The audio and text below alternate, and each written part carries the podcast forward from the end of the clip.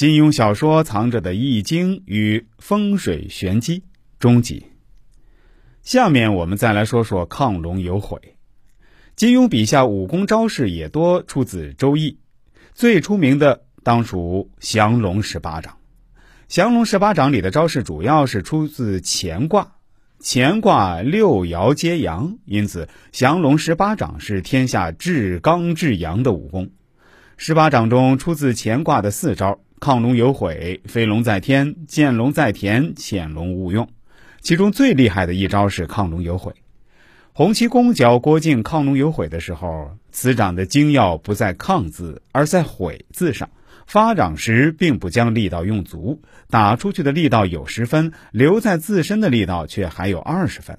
好比陈年美酒，上口不辣，后劲儿却醇厚无比。打出去十分，还留着二十分，相当于百分之三百的暴击伤害。打完还有后续，真是厉害到了天际。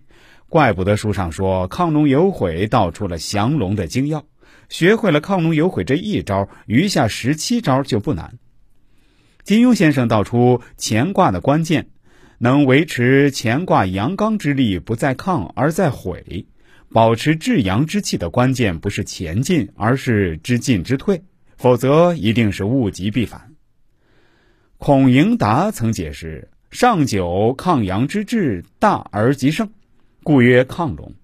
以人事而言，似圣人有龙德，上居天位，久而抗极，物极则反，故有回也。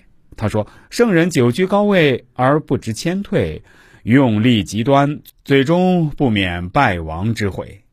武功如此，做人亦此。乔峰。错手用亢龙有悔把假判段正淳的阿朱打死的时候，他恨天恨地恨自己，脑海中是当年师傅的话：“亢龙有悔，一个人太要强太出众，天地必嫉妒之，则为亢龙，上不能翱翔云霄，下不能潜伏水底，必为有悔。你个性太强，必成绝代之英雄，但怕有有悔的一天。梦是美的。”但是利用过头，盈不可久，终是毁利。关于中国的未来，金庸笔下也有描述。金庸先生曾在北大有过一次经典的演讲，题目是“这就是中国的未来”。里面有几段精彩的话和大家分享下，以下皆为原文。中国的经济自古以来就很发达，人均收入一直是全世界第一。只是到了十六世纪以后，才慢慢被英国赶上去，而国民收入却是到一八二零年才给英国超过。中国的国力居世界领先的地位，竟保持了两三千年之久。那时我们的科技发达，欧洲是远远赶不上的。如造纸、印刷、火药、罗盘等，在宋朝已经非常兴旺发达了。那么，欧洲人什么时候才开始转机呢？应该说是到了中国的明朝。